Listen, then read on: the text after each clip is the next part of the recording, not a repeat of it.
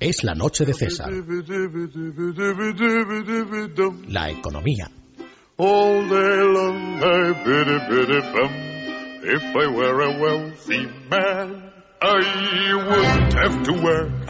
Ya lo saben ustedes, dejen de fumar, de beber, de, de ir al teatro, de casi todo lo que sea agradable, porque si no la coz fiscal, por supuesto, que les puede dar Montoro, les puede encender el pelo lumbre. Coloquen en posición vertical el respaldo de sus asientos y sobre todo abróchense los cinturones, porque acaba de llegar don Juan Ramón Rayo y entramos en la zona de economía. Muy buenas noches, don Juan Ramón. Muy buenas noches, don César. Hoy ha habido Consejo de Gobierno del Banco Central Europeo y la verdad es que muchos esperaban que Mario Draghi aprobara alguna medida que según se dice, reactivar el crédito en Europa. Y la verdad es que Mario Draghi no puede hacer muchas más cosas de las que ya está haciendo, porque básicamente está inyectando una cantidad ingente de crédito por todos los países de, de Europa, incluido España. Recordemos que hace justo un año España recibía casi el 50% de su Producto Interior Bruto, mucho más que Inglaterra, mucho más que Japón, mucho más que Estados Unidos, eh, de, en forma de crédito del Banco Central Europeo. Pero para algunos esto no es suficiente y lo que quieren es que un país que está hiperendeudado, que tiene un endeudamiento brutal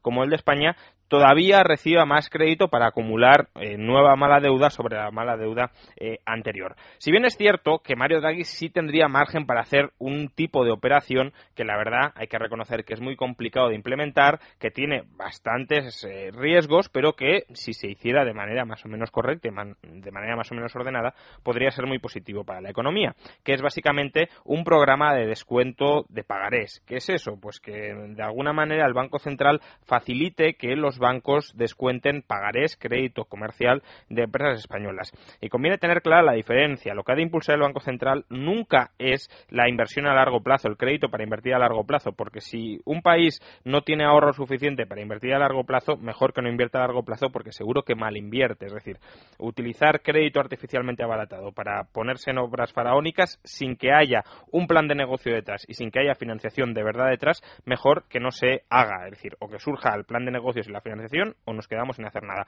Ahora bien, la financiación del crédito circulante es otra cosa muy distinta y si el Banco Central tiene alguna función, otra cosa es que a lo mejor ni tenga esa, pero si el Banco Central tiene una función ya desde el siglo XIX ha sido financiar el circulante. Entonces, esto sí lo podría hacer el Banco Central Europeo, no sería especialmente eh, arriesgado, aunque sí entraña unos, unas un cierto peligro y los efectos potenciales beneficiosos son, son grandes. Pero como digo, es complicado de implementar porque, claro, a ver cómo discrimina el Banco Central los pagarés de empresas buenas que van a pagar y los pagarés de empresas malas que no lo van a hacer. Pero podría haber mecanismos para hacerlo y si se hiciera sería beneficioso. Pero desde luego lo que más nos interesa de lo que ha dicho hoy Mario Draghi no es tanto que al final no haya aprobado este programa de pagarés que algunos están esperando desde hace meses, sino sobre todo el mensaje que ha trasladado a España. Atención cuando le han preguntado sobre el tipo de consolidación fiscal, de, ajuste presupuestario que está llevando a cabo eh, nuestro país. Ha dicho Mario Draghi que hay algunos países, ya digo, en respuesta a una pregunta explícita sobre España,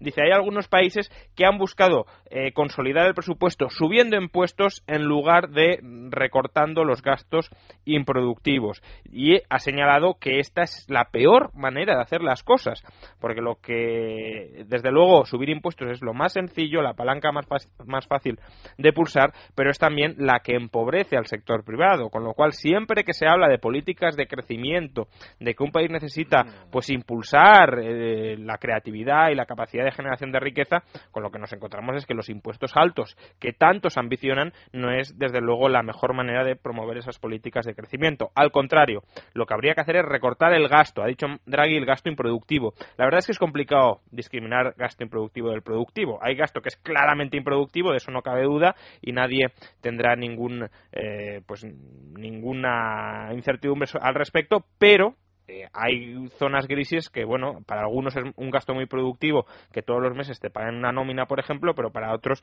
es un servicio que habría que recortar. En todo caso, lo que hay que hacer, desde luego, es bajar el gasto, en general, porque en España el Estado se ha sobredimensionado y no hay manera de eh, cuadrar el presupuesto sin que se toquen partidas que muchos consideran sacrosantas, pero que habrá que tocar si no queremos eh, avanzar hacia zonas bastante más eh, peligrosas. En todo caso, dejémoslo claro, el mensaje que ha mandado Draghi es menos gasto y menos impuestos, justo lo contrario de lo que está haciendo el gobierno del Partido Popular, que ha preferido optar por mantener el gasto, por mantener una superestructura estatal que no nos podemos permitir, a costa de subir eh, los impuestos de una manera eh, pues bastante salvaje. Además, Mario Draghi también ha deslizado un mensaje crítico con la relajación del objetivo de déficit eh, a España. Ha dicho que este tipo de medidas deberían reservarse para casos excepcionales y entendemos que el caso de España no es un caso excepcional, queda muchísimo donde recortar, hay mucho margen donde recortar y por tanto se debería hacer.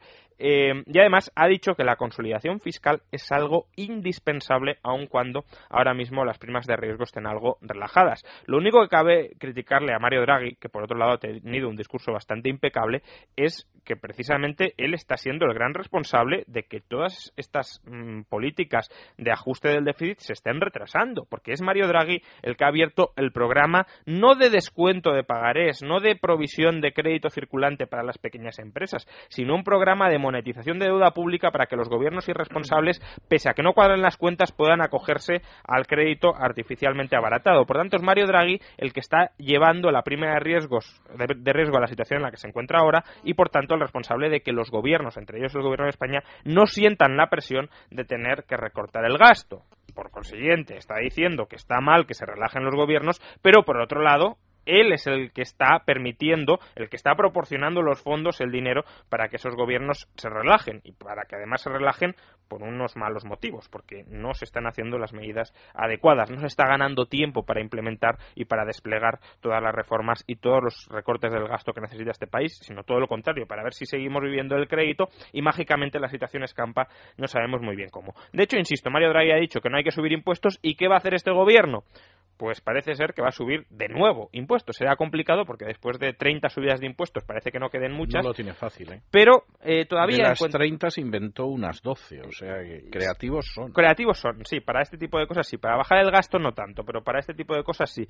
Pero parece ser que sí, que todavía los van a, subir un poco más. En concreto, eh, parece ser, hoy el ministro de Industria, José Manuel Soria, ha dicho que es muy probable que se toque el IVA.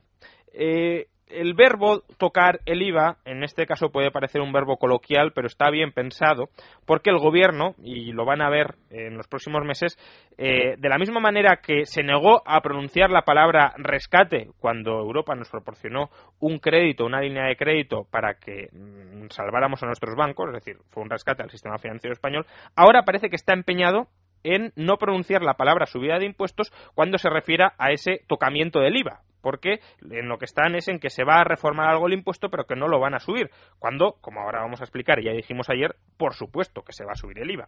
Dice José Manuel Soria que no se va a subir el IVA ni del turismo ni de la hostelería, que era una de las hipótesis que sobrevolaba eh, por, por, todas partes. Es que ya era lo que nos faltaba. ¿eh? Claro, sí, es decir, si la hostelería ha mejorado algo de competitividad en los últimos años, que desde luego lo ha hecho y se ha vuelto algo más atractiva para los turistas extranjeros, desde luego si ahora les duplican el IVA, pues como que las ganancias de competitividad desaparecen. Pero, en cambio, dice que sí hay otros productos que son susceptibles de ser, eh, de, ver cómo su, su, tipo impositivo se revisa. En concreto, es probable que ciertos productos que ahora pagan un 4% de IVA pasen a pagar el 10%. Es decir, productos que pagan el tipo súper reducido pasen al tipo reducido. ¿Cuáles son esos productos? No son muchos, pero sí son productos bastante eh, relevantes en la cesta de la compra de muchas familias españolas. El pan, los huevos, la leche, los libros o las medicinas. Todos pagan el 4% y podrían terminar pagando el 10%. Probablemente no todos, pero sí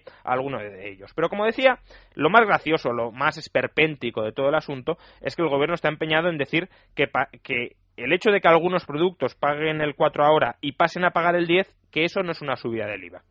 Dice José Manuel Soria que subir el IVA sería, por ejemplo, pues pasar el tipo del 10 al 15%. Pero el hecho de recomponer qué productos pagan el 4 o pagan el 10, eh, eso no es subir el IVA. Eh, la verdad es que el gobierno utiliza un argumento casi diríamos de tipo académico, de tipo muy sofisticado, para ocultar una realidad que la calle entiende muy bien. Eh, todo el mundo entiende muy bien que si, hay, que si el pan antes pagabas el 4 por él y ahora pagas el 10, te han subido el IVA.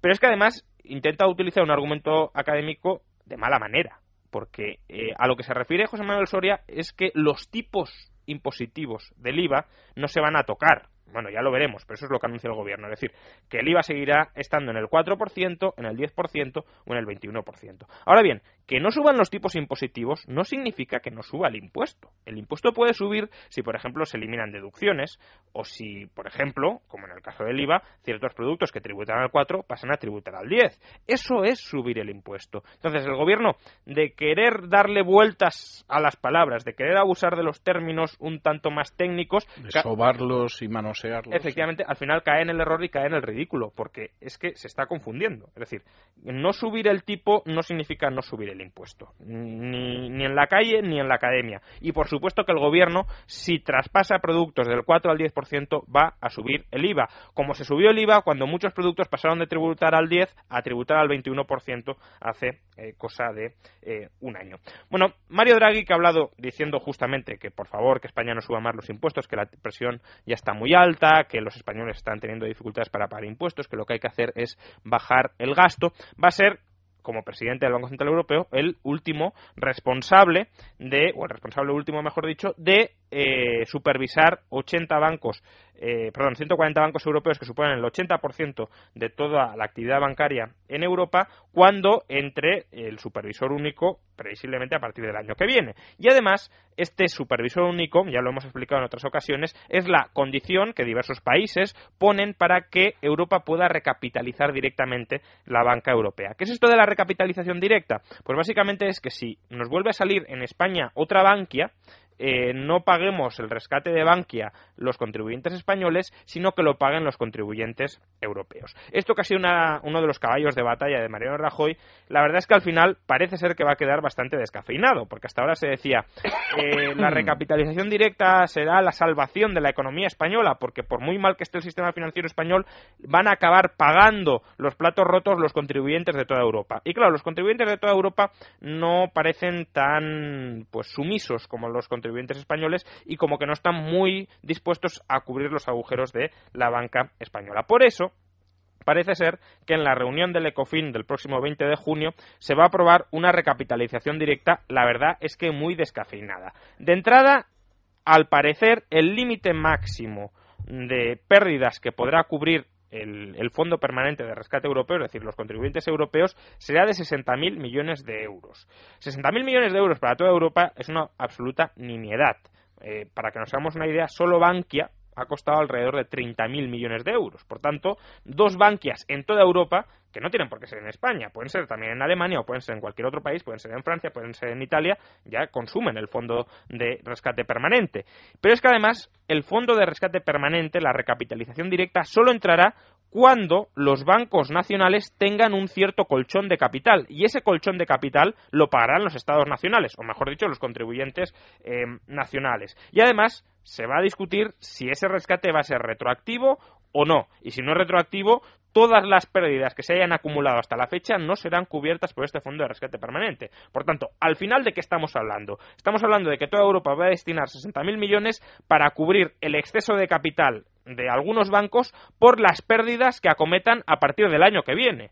Es decir, todo lo acumulado hasta la fecha, todos los agujeros acumulados hasta la fecha, puede que no estén cubiertos y en todo caso, si los tuviesen, solo serían una pequeña parte. Por tanto, al final, la recapitalización directa, ese gran caballo de batalla del gobierno español en Bruselas, va a quedar absolutamente en nada. Y terminamos justamente con la polémica que estos días se ha desatado entre la Unión Europea y el Fondo Monetario Internacional. Ya saben que son dos compañeros de la famosa Troika, el tercero en discordia sería el Banco Central Europeo, y hace cosa de diez días el Fondo Monetario Internacional publicó un informe bastante duro contra la Comisión Europea a propósito de Grecia. Toda la prensa, o casi toda la prensa, ha titulado eh, al respecto de este informe de manera muy sesgada, probablemente porque no se hayan leído el informe. El informe lo que viene a decir son dos cosas bastante, yo creo, de sentido común. Una, la quita a los bonos griegos se debería haber hecho desde el primer día. No se debería haber empezado a 2000, eh, no se debería haber esperado a 2012 para acometer la quita a los bonos griegos, porque ya en 2010 se veía que los bonos griegos no podrían ser pagados y por tanto no tenía sentido retrasar este asunto. Y por otro lado, critica el FMI que la mitad del ajuste presupuestario griego se haya hecho subiendo impuestos. Dice el FMI que el 100% del desajuste presupuestario se debía a aumentos del gasto y, por tanto, la gran parte, la totalidad del ajuste se debería haber concentrado en el gasto y no en subir impuestos, porque si se suben los impuestos se machaca más al sector privado. Como digo, toda la prensa española ha titulado por una parte no tan relevante del informe, que es que el FMI subestimó el impacto de la austeridad en Grecia. Lo subestimó, pero luego dice que subestimado o no, que la austeridad era inevitable y la depresión profunda en Grecia era inevitable porque Grecia era un país inviable que vivía del crédito barato y en 2009 el crédito barato terminó. Por tanto, lo queramos o no, nos hayamos eh, acertado en los pronósticos o no, la austeridad era inevitable y la depresión derivada de la austeridad era inevitable. Eso es como si yo voy al banco y pido todos los meses un crédito un 20% por encima de mi sueldo y luego me quitan el crédito, pues obviamente gastaré menos cada mes. No, no cabe la menor duda. Bueno, pues eso es el PIB. Entonces, el PIB es gasto, con lo cual si dejo de vivir del crédito barato, gasto menos. Y, eso, es, eso es lo que significa que caiga el PIB. Por tanto, si ya no puedo seguir endeudándome, obviamente el PIB va a caer hasta que me reestructure. Eh, entonces, esto es lo que critica el FMI, que es algo de sentido común. Es decir, eh, la quita lo antes posible y el ajuste por el lado del gasto y no por el lado de las subidas de impuestos. ¿Qué ha contestado la Comisión Europea? Que es que en 2010 había que hacer algo. Y como había que hacer algo, pues no se les puede criticar que actuaran del modo en que actuaron. Primero, no está claro que hubiese que hacer nada en el sentido en que lo hicieron. A lo mejor lo aconsejable hubiese sido dejar caer a Grecia. Y si Grecia quería salir del euro, que saliera del euro, allá ellos. Eh, y en segundo lugar, aún haciendo algo, se podría haber hecho lo que propone el FMI, es decir, en 2010 ustedes apliquen la quita del 50% del 60% en sus bonos y no esperen a 2012 cuando la situación se había complicado muchísimo más, cuando se había acumulado mucha más deuda, cuando se estaban pagando intereses muchísimo más altos. ¿A qué atribuye el FMI que la Comisión Europea no hubiese aplicado desde el comienzo la quita? Pues a que había que dar tiempo a la banca europea para vender los bonos de Grecia y una vez ya se vendieron los bonos de Grecia, una vez parte de esos bonos fueron comprados por organismos públicos y por tanto eh, se socializaron las pérdidas de Grecia, entonces sí se podía aplicar la quita como finalmente eh, se aplicó. Bueno, pues esperemos que estas lecciones nos sirvan también desde la lejanía para el caso español. Eso significa que las quitas, si hay que hacerlas, se tienen que hacer eh, y si no se tienen que hacer, porque probablemente España todavía las puede evitar, es porque los planes de austeridad no se pueden retrasar ni un momento. Y esos planes de austeridad tienen que ser íntegramente por el lado del gasto, no por el lado de subir impuestos y machacar más a un sector privado que tiene que constituir y construir la base de la generación de riqueza futura de este país. Pues muchísimas gracias, don Juan Ramón. Hacemos una pausa y regresamos con nuestra tertulia económica.